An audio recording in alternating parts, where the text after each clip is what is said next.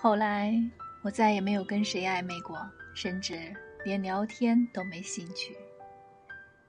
在新欢和旧爱里，我选择爱自己，干干净净，好好生活。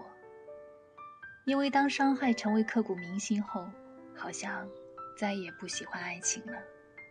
这样的雷同都不想再重蹈覆辙了。我变得不再期待任何人了，把自己还给自己，把别人还给别人。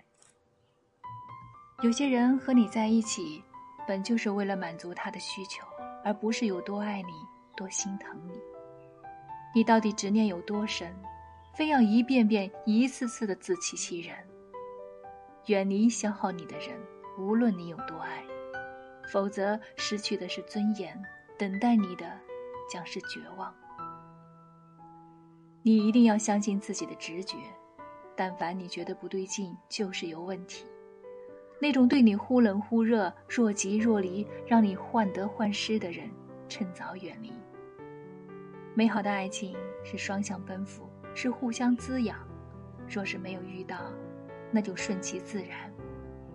取悦自己才是头等大事，自爱才是根本。禁止低头，自信至上。自信、美丽、自由才是你该有的样子。